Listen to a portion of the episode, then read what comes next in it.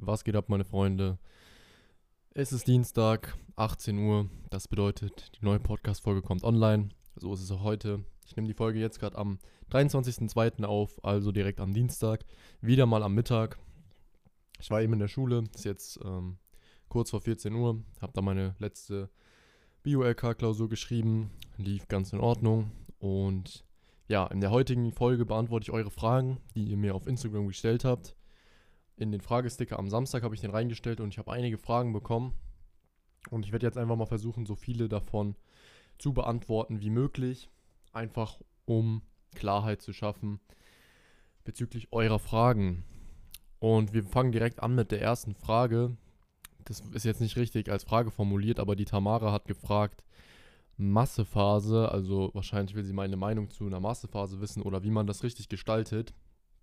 Und da kann ich nur sagen, ich halte nicht viel von exzessiven Massephasen, wo sich richtig viel gegönnt wird, richtig viel reingestopft wird und halt nicht auf die Mikronährstoffe geachtet wird und auch nicht auf den Kalorienüberschuss. Ich bin eher ein Fan vom Lean Bulking, das solltet ihr wissen. Wenn ihr mich auf Insta verfolgt, wenn ihr hier die Podcast-Folgen gehört habt, dann wisst ihr, dass ich ein Fan von einem Lean Bulk bin. Was ist ein Lean Bulk? Bei einem Lean Bulk schaust du einfach, dass du einen moderaten Kalorienüberschuss hast, um halt letztendlich nicht zu viel Fett anzusetzen, das heißt, du gehst so 200 bis 300 Kalorien in den Überschuss, um halt möglichst fettfreie Muskelmasse aufzubauen. Weil wenn du beispielsweise 600 Kalorien im Überschuss bist, dann wirst du halt eine Menge Speck aufbauen. So als Referenzwert kann ich so sagen, 7000 Kilokalorien sind 1 Kilogramm Fett. Das heißt, wenn du, sage ich mal, 700 Kalorien im Überschuss bist und das 10 Tage lang machst, dann hast du rein theoretisch knapp 1 Kilogramm Körperfett aufgebaut und ich meine, niemand will so fett werden. Deswegen lieber den Kalorienüberschuss gering halten und dann baust du weniger Fett auf. Also das ist meine Meinung dazu.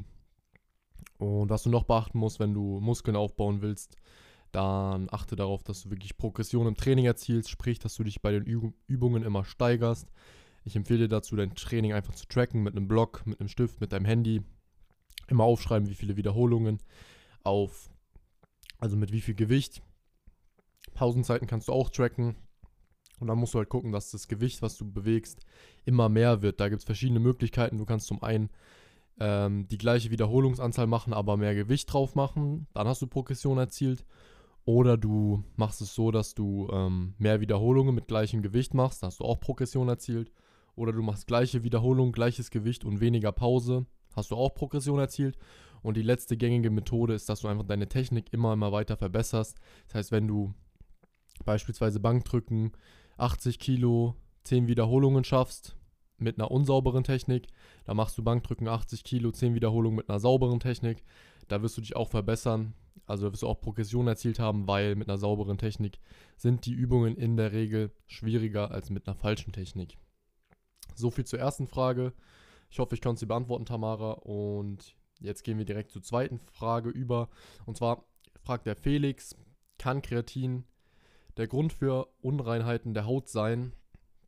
Da habe ich eine ganz interessante Internetseite gerade offen. Äh, habe mich ein bisschen informiert vor der Podcast-Folge. Und zwar bin ich auf der Seite von CreaPure. Das ist dieser kleine, dieser kleine Hersteller oder diese kleine Hinweis auf den Kreatinpackungen, ähm, dass es halt CreaPure ist. Das ist halt einfach auch ein Reinheitsgrad. Die stehen halt für ein sicheres, sauberes Kreatin ohne irgendwelche Zusatzstoffe. Deswegen empfehle ich da auch ähm, ein Kreatin zu holen, was halt dieses kleine Creapure-Siegel hat. Da könnt ihr euch sicher sein, dass es auf jeden Fall gutes Kreatin ist. Und ich habe mich hier so ein bisschen eingelesen auf der Webseite von denen. Und da steht halt, dass Kreatin häufig mit Magenkrämpfen, Durchfall, Muskelkrämpfen und Beeinträchtigung von Leber- und Nierenfunktion in Verbindung gebracht wird, aber das Ganze nicht wissenschaftlich richtig belegt wurde. Das heißt, ähm, ja, es gibt so ein paar Mythen, was Kreatin auslösen kann, aber es ist halt nicht bestätigt. Und auf der Website steht halt auch, den Artikel, den ich hier gerade offen habe von Creapure, dass Kreatin wirklich ein sehr, sehr sicheres Supplement ist, was sehr vielen Studien unterzogen worden ist. Und da hat sich halt eben, oder da haben sich eben keine Mängel oder Nebenwirkungen feststellen lassen. Vor allem, wenn du Kreatin-Monohydrat benutzt, ähm, was von Creapure ist, da ist eigentlich alles safe und sollte auch ohne Nebenwirkungen bleiben. Das Einzige, was halt bei Kreatin passiert, ist, dass du kleine Wassereinlagerungen in den Muskeln hast. Ähm, das heißt, dein Muskel wird ein bisschen praller. Und es gibt ja auch so den Mythos, Mythos sorry, ey, meine Sprache. Ich habe eben eine Klausur geschrieben. Also sorry dafür. Es gibt ja den Mythos, dass du ähm, unter der Haut sich Wasser anlagert. Das heißt, dass du irgendwie fetter aussiehst durch Kreatin. Ist halt eben nicht der Fall, sondern das Kreatin geht wirklich oder lagert wirklich nur an den Muskeln oder in den Muskeln Wasser ein, sodass die halt einfach praller wirken. Das heißt, du wirst nicht fetter, sondern deine Muskeln sehen einfach ein bisschen praller aus. Und ja, es wird natürlich auch, oder warum man Kreatin nimmt, ist natürlich, sind die positiven Effekte auf die körperliche Leistungsfähigkeit. Das heißt, dass du einfach stärker bist im Training, nicht so schnell ermüdet bist und so weiter. Es gibt sogar Studien, wo halt eben kognitive Fähigkeiten, also vom Gehirn, äh, verbessert wurden durch Kreatin. Ich hoffe, ich konnte auch die Frage beantworten. Also Kreatin ist eigentlich kein Grund für unreine, unreine Haut. Äh, das können eher andere Faktoren sein, zum Beispiel eine sehr zuckerhaltige Ernährung, viel Stress, schlechter Schlaf und so weiter. Oder vielleicht auch Milchprodukte, das kann auch oft sein. Das heißt, schau erstmal, dass du da wirklich ähm, alles in den Griff bekommst und die Sachen halt nacheinander ausschließen kannst, damit du halt eben mh, hm, deine Haut verbesserst. So, eigentlich sollte es nicht an Kreatin liegen, wenn du halt eben ein reines Creapure Kreatin-Monohydrat hast, ähm, dann sollte eigentlich alles safe sein. Dann habe ich die nächste Frage vom äh, No Pain unterstrich Nie Gain. Diät mit 14 Jahren mit einem Defizit von 500 Kalorien in Ordnung. Dazu kann ich sagen, ja, ist in Ordnung. Äh, die Frage ist halt, wie siehst du aus? So, wenn du 14 bist, natürlich, du kannst abnehmen durch ein Kaloriendefizit. Ähm, Würde ich halt auch nur empfehlen, wenn du relativ fett bist. Also no front an der Stelle, aber wenn du schon dünn bist, dann würde ich jetzt in dem Alter kein krasses Kaloriendefizit fahren, einfach weil in dem Alter viele Entwicklungsprozesse ablaufen. Du bist mitten in der Pubertät, dein Körper entwickelt sich übelst krass und dafür braucht er halt eigentlich auch Energie.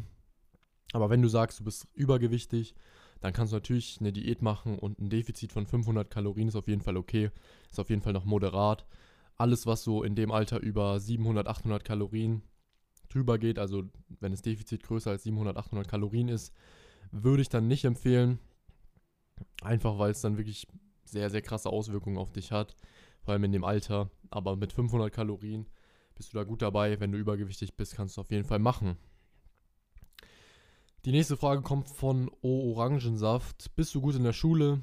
Äh, dazu kann ich sagen, ähm, ich bin jetzt in der 12. Klasse, also jetzt mein letztes Schuljahr am Gymnasium. Und ich war jetzt noch nie so der überkrasse Streber. In der Grundschule am Anfang war ich eigentlich übelst scheiße, was Schule angeht. Mm, also jetzt nicht übelst kacke, aber auch schon relativ schlecht, so dass ich halt auf Haupt- bis Realschule irgendwie empfohlen werde. In der vierten Klasse wurde es dann besser, da bin ich auch umgezogen. War ich auf einer anderen Schule, war ich auf einmal gut, bin dann aufs Gymnasium gegangen. Ich war jetzt wirklich nie so der Einserschüler, aber habe immer ganz anständige Noten gehabt, immer so mein Zweier-, Dreier-Schnitt im Zeugnis. Und deswegen, das läuft alles bis jetzt auch noch ganz gut. Ähm, jetzt in der Oberstufe wurde ich wahrscheinlich ein bisschen besser. Jetzt bin ich so auf dem Zweierschnitt. Und ja, ich gehe immer, also falls du auch noch in die Schule gehst, dann kann ich euch den Tipp geben, setzt nicht alles auf die Schule, außer wenn ihr jetzt wirklich Mediziner werden wollt oder wirklich schon einen richtigen Plan habt, dass ihr einen akademischen Beruf machen wollt tryhardet nicht zu hart in der Schule, weil es lohnt sich halt einfach nicht. Ähm, schaut, dass ihr eure Zweien mitnehmt, eure guten Noten mit geringem Aufwand und bildet euch neben der Schule weiter, nutzt eure Freizeit und dann sollte das auch eigentlich laufen. Aber dazu muss ich sagen, es gibt ja auch immer verschiedene Lerntypen. Manche lernen übelst viel und kriegen es einfach nicht in den Kopf. Andere müssen nicht viel lernen und sind trotzdem gut. Deswegen schau einfach, was zu dir passt, auf was du Lust hast, aber ich kann so den allgemeinen Tipp geben, mach im Unterricht mit, dann hast du schon die halbe Miete und bereite dich äh, einigermaßen gut auf die Klausuren vor und dann läuft es schon. Aber ich halte nicht viel von so Tryharden in der Schule, weil ich ja auch einfach keinen akademischen Beruf oder so später mal anstrebe. Ja, so viel dazu. Dann die nächste Frage kommt von More Progress. Wie lange führst du den Kanal schon? Dazu kann ich sagen, ich führe den schon seit knapp einem Jahr ähm, auf Instagram. Das habe ich auch in der ersten Podcast-Folge mal erklärt. Ähm, ich habe damals angefangen, diese Seite hier zu machen, einfach so just for fun. Meine Beiträge waren komplett random. Habe das dann noch mit Canva alles gemacht. Also das ist so ein Programm, mit dem man halt die Posts erstellt, was kostenlos ist. Die sahen halt echt nicht gut aus. Und es hat sich dann einfach so gesteigert. Am Anfang bin ich so langsam gewachsen. Ich glaube, ich habe in den ersten fünf Monaten oder im ersten halben Jahr 2000 Abos nur gemacht, äh, weil meine Beiträge auch echt nicht gut waren. Habe mich dann immer weiter gesteigert. Habe dann die Programme, mit denen ich die Beiträge erstellt habe, umgestellt etc. Und ja, mittlerweile läuft es eigentlich ganz gut.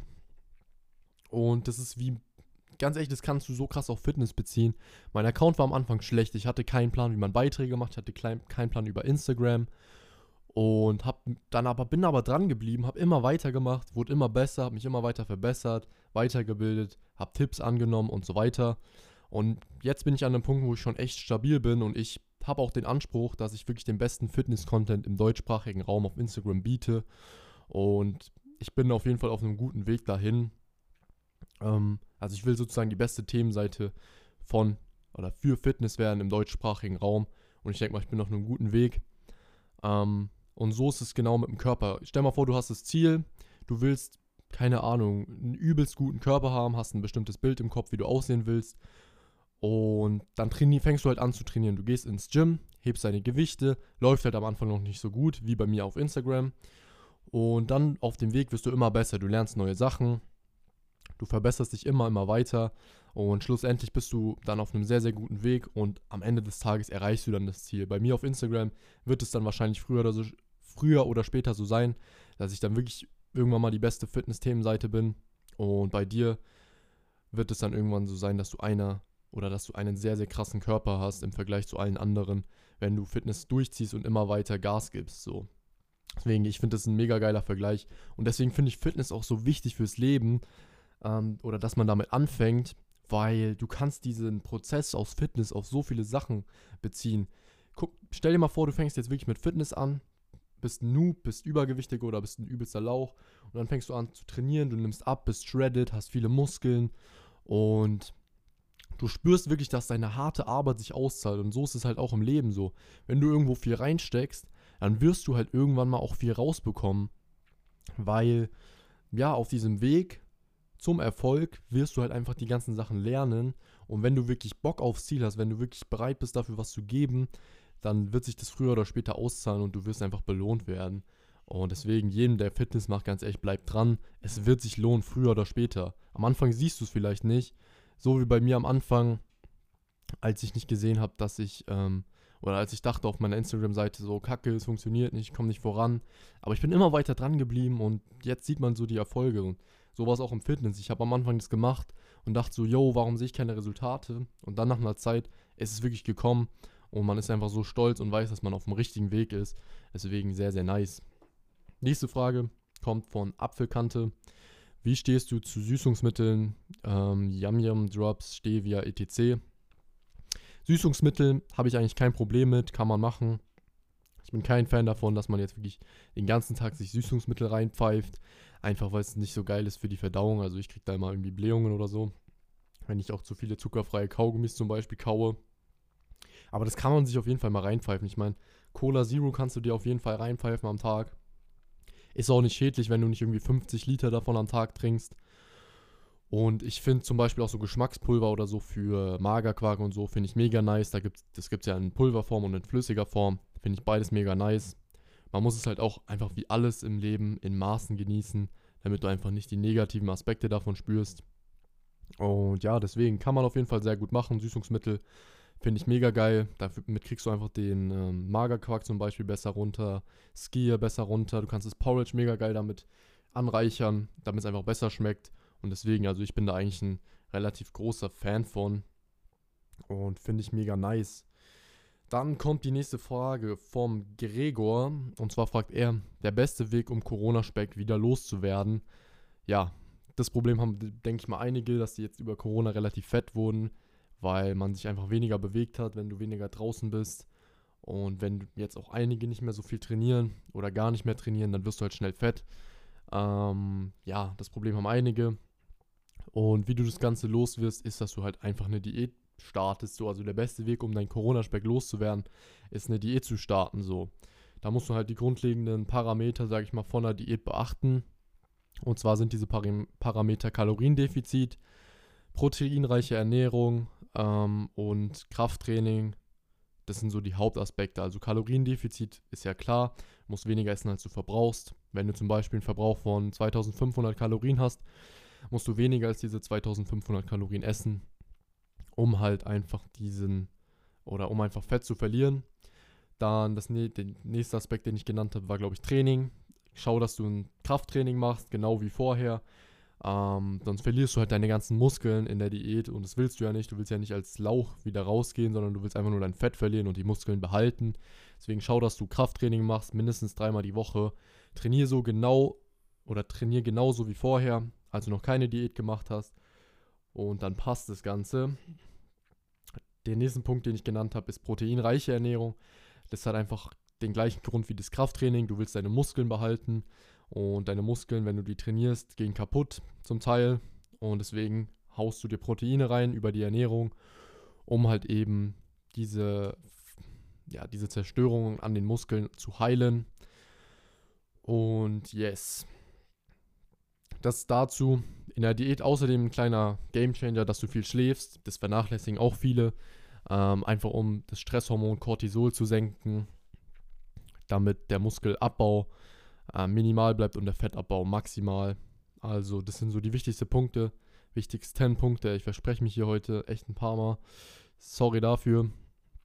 Aber ich denke mal, es geht trotzdem fit. Und ja, das sind so die Punkte, die du beachten musst, wenn du jetzt Fett verlieren willst. Genau wie immer, Diät, Kaloriendefizit. Und dann läuft der Hase schon. Der nächste Punkt oder die nächste Frage, die ich bekommen habe, ist, von, ich muss gerade mal gucken, ich gucke hier am Handy, von der Hanna. Was hältst du eigentlich vom Nutri-Score? Ähm, da habe ich mir auch jetzt eben gerade was im Internet zu durchgelesen. Und zwar, der Nutri-Score soll halt einfach angeben oder soll den Kunden es leichter machen zu entscheiden, ob was gesund ist oder nicht. Also ob man sich jetzt was kauft oder nicht. Es soll halt einfach so diesen Gesundheitsaspekt von einem Produkt, von einem Nahrungsmittel ähm, widerspiegeln ich glaube, das hat, hat jeder von euch schon mal gesehen im Supermarkt, steht da Nutri-Score A, B, C, D, E. Und je nachdem, was es dann halt ist, ist es halt eben ungesund oder gesund. Also das ist sozusagen das Prinzip dahinter. Ich habe mir eben jetzt das Verfahren durchgelesen, wie das Ganze funktioniert oder wie das Ganze zugeordnet wird. Und ich muss ehrlich sagen, äh, ich halte da jetzt nicht so viel von. Und zwar, weil beispielsweise eine Tiefkühlpizza von Dr. Edgars Nutri-Score B, also übelst gesund eigentlich, oder man denkt, es ist gesund, obwohl die Pizza halt trotzdem fettig ist, viele Kalorien hat und ungesund ist so. Und das ist halt so das Problem, was ich daran sehe, weil viele werden jetzt in den Supermarkt gehen und denken, boah, ich kaufe voll gesund ein, alles Nutri-Score A und B. Und dann kommst du nach Hause und hast komplette Zuckerbomben, komplette Fettbomben da liegen. Ähm, und denkst dir so, yo, warum nehme ich nicht ab? Ist doch alles übelst gesund so. Ähm, ja, deswegen, ich halte da nicht viel von. Ich kann jetzt kurz mal noch was zum Verfahren sagen, wie das Ganze festgelegt wird. Und zwar äh, wird das Ganze so gemacht, dass ähm, die positiven Eigenschaften von einem Produkt oder Lebensmittel genommen werden, zum Beispiel jetzt mal dieser Tiefkühlpizza, und die werden halt mit den negativen zusammen verrechnet und dann kommt halt was raus. Und das Ganze läuft im Punktesystem, es gibt 0 bis 40 Punkte und umso weniger Punkte ein Lebensmittel oder ein Produkt hat, umso gesünder ist das Ganze und umso mehr Punkte es hat, umso ungesünder ist es sozusagen, also umso schlechter ist der Nutri-Score. Aber ja, wie gesagt, ich halte da nicht viel von, ähm, weil ja, es werden halt irgendwie gesunde Eigenschaften bei was gesucht, wo es eigentlich keine gibt. Zum Beispiel bei einer Tiefkühlpizza wird als gesunde Eigenschaft Proteine angesehen. Ja, okay, natürlich hat die Tiefkühlpizza ein paar Proteine, und ein paar Ballaststoffe durch den Teig. Aber äh, ja, da sind so viele gesättigte Fettsäuren und so weiter drin, die halt einfach ungesund sind. Und es steht auch gar nicht im Verhältnis, weil wenn du mal, wenn du das jetzt mal vergleichst, was in anderen Lebensmitteln drin ist, dann äh, ja, kommst du da jetzt nicht auf den Nenner. Deswegen, wie gesagt, ich halte da nicht so viel von. Muss jeder für sich wissen. Ähm, ich halte da, wie gesagt, nicht viel von. Und ja. Also trotzdem immer drauf schauen, was du isst und nicht einfach nur blind auf diesen Nutri-Score verlassen. Was ist deine Meinung zu Kreatin? fragt der Fabi. Habe ich ja am Anfang schon gesagt. Ich finde Kreatin ist ein super gutes Supplement, um äh, einfach die Kraft zu steigern. Hat keine Nebenwirkungen eigentlich und ist das best erforschte Supplement, also eigentlich Top-Supplement meiner Meinung nach. Plus es ist noch sehr günstig, also du zahlst dafür nicht viel und kriegst eigentlich sehr, sehr viel davon raus.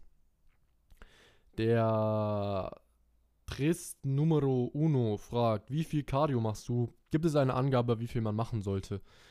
Ich bin ehrlich, ich mache im Moment nicht viel Cardio. Habe jetzt in letzter Zeit mal wieder angefangen, ein bisschen Fahrrad zu fahren, auf, auf Berge und so weiter. Ähm, aber allgemein mache ich jetzt nicht so viel Cardio. Normalerweise ohne Lockdown mache ich ja Kampfsport zweimal die Woche. Und da ist es so, da machen wir am Anfang, bevor das richtige Fight-Training sozusagen losgeht, gibt es immer so eine halbe Stunde Cardio-Teil. Einfach laufen, rennen und dann halt ein paar Übungen, Burpees und so weiter. Und das reicht mir eigentlich schon aus, zweimal die Woche. Äh, wenn du Cardio machen willst, habe ich letztens ein Video zugesehen. Dann kannst du das natürlich machen, hat übelst viele positive Vorteile. Ähm, zum Beispiel ist wissenschaftlich dargelegt, dass die Hälfte aller Tode, also in unseren Ländern, Deutschland, Österreich und so weiter, ist auf Herz-Kreislauf-Erkrankungen oder Herzkrankheiten halt zurückzuführen. Und dem kannst du halt mega gut entgegenwirken, wenn du Cardio machst. Wenn du Muskeln aufbaust, würde ich es nicht ganz so oft machen. Und wenn du abnehmen willst, kannst du es schon dreimal die Woche oder so machen. Du verbrennst dadurch noch zusätzlich Kalorien und ist natürlich gut für dein Herz. Wenn, und ich empfehle allgemein HIT, Kraft, äh, Cardio, weil dort einfach die meisten positiven Aspekte hervorgebracht werden, als wenn du halt einfach nur so 60 Minuten mit niedrigem Puls Cardio machst. Deswegen mach HIT Cardio, halbe Stunde Sprint, Intervalltraining und so weiter. Ist mega geil. Und was ich noch zu Cardio sagen kann, ist, dass ich es jetzt nicht raten kann, dass du äh, vor dem Krafttraining irgendwie Cardio machst, weil du dann natürlich Körner fürs Cardio-Training verschießt sozusagen, äh, fürs Krafttraining verschießt. Und es ist natürlich oberste Priorität hat für den Muskelaufbau, dass du Progression im Training erzielst. Und deswegen kann Cardio das halt gefährden. Ähm, deswegen, wenn du Cardio machen willst, mach es am besten an den trainingsfreien Tagen. Und dann auch so, dass deine Regeneration nicht krass davon beeinträchtigt wird. So, wir kommen jetzt zur nächsten Frage. Und das ist auch die letzte Frage, die ich heute beantworten möchte, ähm, weil ich denke mal, das zieht sich sonst zu lange. Wir sind jetzt schon bei 22 Minuten 40 und ja, ich will die Folgen auch nicht zu lang halten, einfach damit ihr nicht mir jetzt irgendwie drei Stunden zuhört. Ihr könnt wahrscheinlich auch fünf Stunden Fragen beantworten, aber ich denke mal, dann seid ihr ein bisschen überflutet mit Content. Also die letzte Frage vom guten Danny. Was hältst du von Dirty Bulking? Habe ich ja schon am Anfang auch ein bisschen beantwortet. Ich halte da nicht viel von. Einfach aus dem Grund, weil du einfach so viel unnötiges Fett abbaust, was du dann später wieder mit einer Diät runterkriegen musst. Für alle, die es nicht wissen, Dirty Bulking ist halt, wie ich schon am Anfang gesagt habe, ein, eine Aufbauphase, eine Muskelaufbauphase mit einem sehr hohen Kalorienüberschuss. Also wo sehr viel gegessen wird und auch Fastfood und alles reingehauen wird. Und dabei baust du halt einfach extrem viel Fett auf. Deswegen ich halt da nicht viel von, kann ich nicht empfehlen. Würde ich keinem empfehlen, weil es auch einfach ungesund ist. Deine Haut wird schlechter. Dir geht es auch einfach räudiger, wenn du so viel Fastfood isst. Deswegen macht es nicht. Schau, dass ihr clean esst und im ka äh, kontrollierten Kalorienüberschuss seid. Dann läuft alles. Falls du jetzt noch eine Frage hast, die du gerne beantwortet haben willst, dann kannst du mir jederzeit gerne auf Instagram äh, smartetics eine DM schreiben. Ich beantworte eigentlich alle Direktnachrichten, die ich bekomme, auch wenn es zurzeit ein paar mehr sind. Ansonsten bedanke ich mich bei dir, dass du so lange dran geblieben bist, dass du so lange zugehört hast und ich wünsche dir eine mega geile Woche. Äh, schau gerne bei meiner Instagram-Seite vorbei, falls du es noch nicht getan hast. Da kommen jeden Tag Posts zum Thema Fitness online. Wie gesagt, ich habe den Anspruch, die beste Fitnessseite im deutschsprachigen Raum zu werden. Also begleite mich gerne auf dem Weg dahin. Und ja, da beantworte ich natürlich auch Fragen und da bekommst du auch die Möglichkeit, mir zum Beispiel wie heute deine Fragen zu stellen für den Podcast. Deswegen schau da gerne vorbei. Danke fürs Zuhören. Wir hören uns nächsten Dienstag um 18 Uhr bei der nächsten Podcast-Folge. Bis dahin macht's gut. Ciao, ciao.